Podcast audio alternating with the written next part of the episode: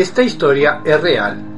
Ben podería ser unha historia, porque moitas historias nacen de historias que realmente sucederon e, co paso do tempo, a medida que contan unas sobre outras, como todas as historias, a verdade vaise transformando gradualmente na historia.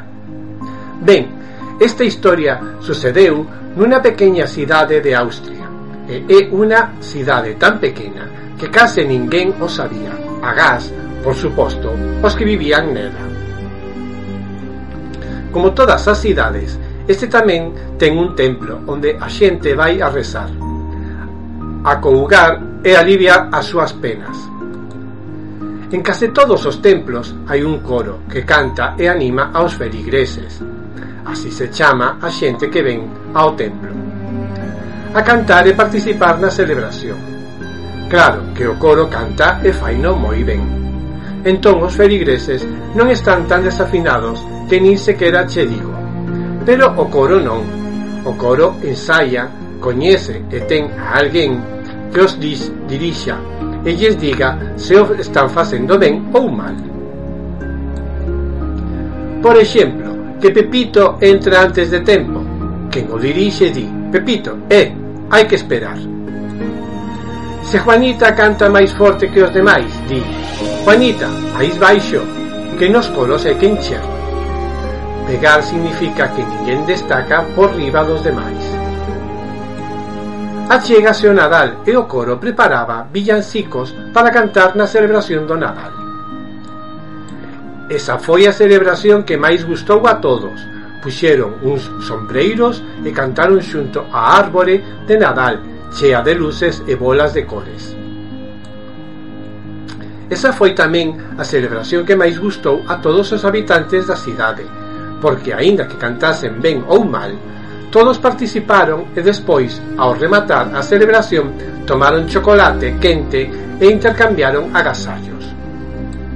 Como digo, estaban todos ocupados preparando as festas, algúns ensaiando, outros envolvendo agasallos e outros preparando o chocolate. O templo tiñe un órgano. O órgano é como un piano, pero ten tubos polos que sae o son. Pouco ou nada quedou para o día de Nadal e o coro apresurouse a ensaiar os cantos de Nadal no órgano. O organista sentouse no órgano e ai que o instrumento non funcionou pisou os pedais e nada. Xogou cos todos os botóns, presionou todas as teclas do órgano e nada de nada. O único que saiu dos tubos foi un psss ou un peido. Que farían? Non podían cantar sen o, sen o órgano.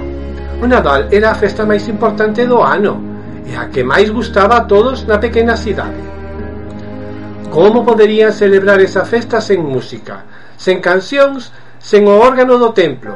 Vaya desastre! O párroco do templo, angustiado pola tristeza dos membros do coro, pensou, pensou e pensou e pensou tanto que de súpeto se acordou dun amigo seu chamado Gruber, que era músico se lle pedise que viñera á celebración do Nadal esa noite, podería acompañar ao coro coa súa guitarra. Foi a cidade onde vivía Gruber e contoulle todo o que pasaba na súa pequena aldea.